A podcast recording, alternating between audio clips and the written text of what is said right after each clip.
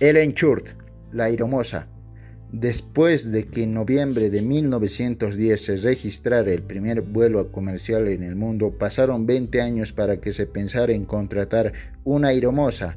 En 1930, una enfermera que soñaba convertirse algún día en piloto pasó a la historia de la aeronavegación por ser la primera encargada de atender a los pasajeros a bordo de un avión.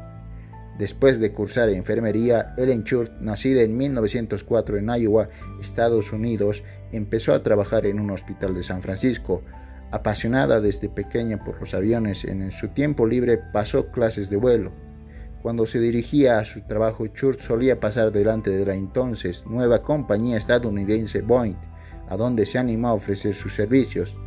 Hacía tiempo que las empresas aéreas se habían planteado la posibilidad de ampliar el personal de una nave, que en ese entonces estaba conformada por piloto y copiloto, por lo que el 15 de mayo de 1930 Churt realizó su primer vuelo como azafata entre Oakland y Chicago a bordo de un Boeing 80A trimotor.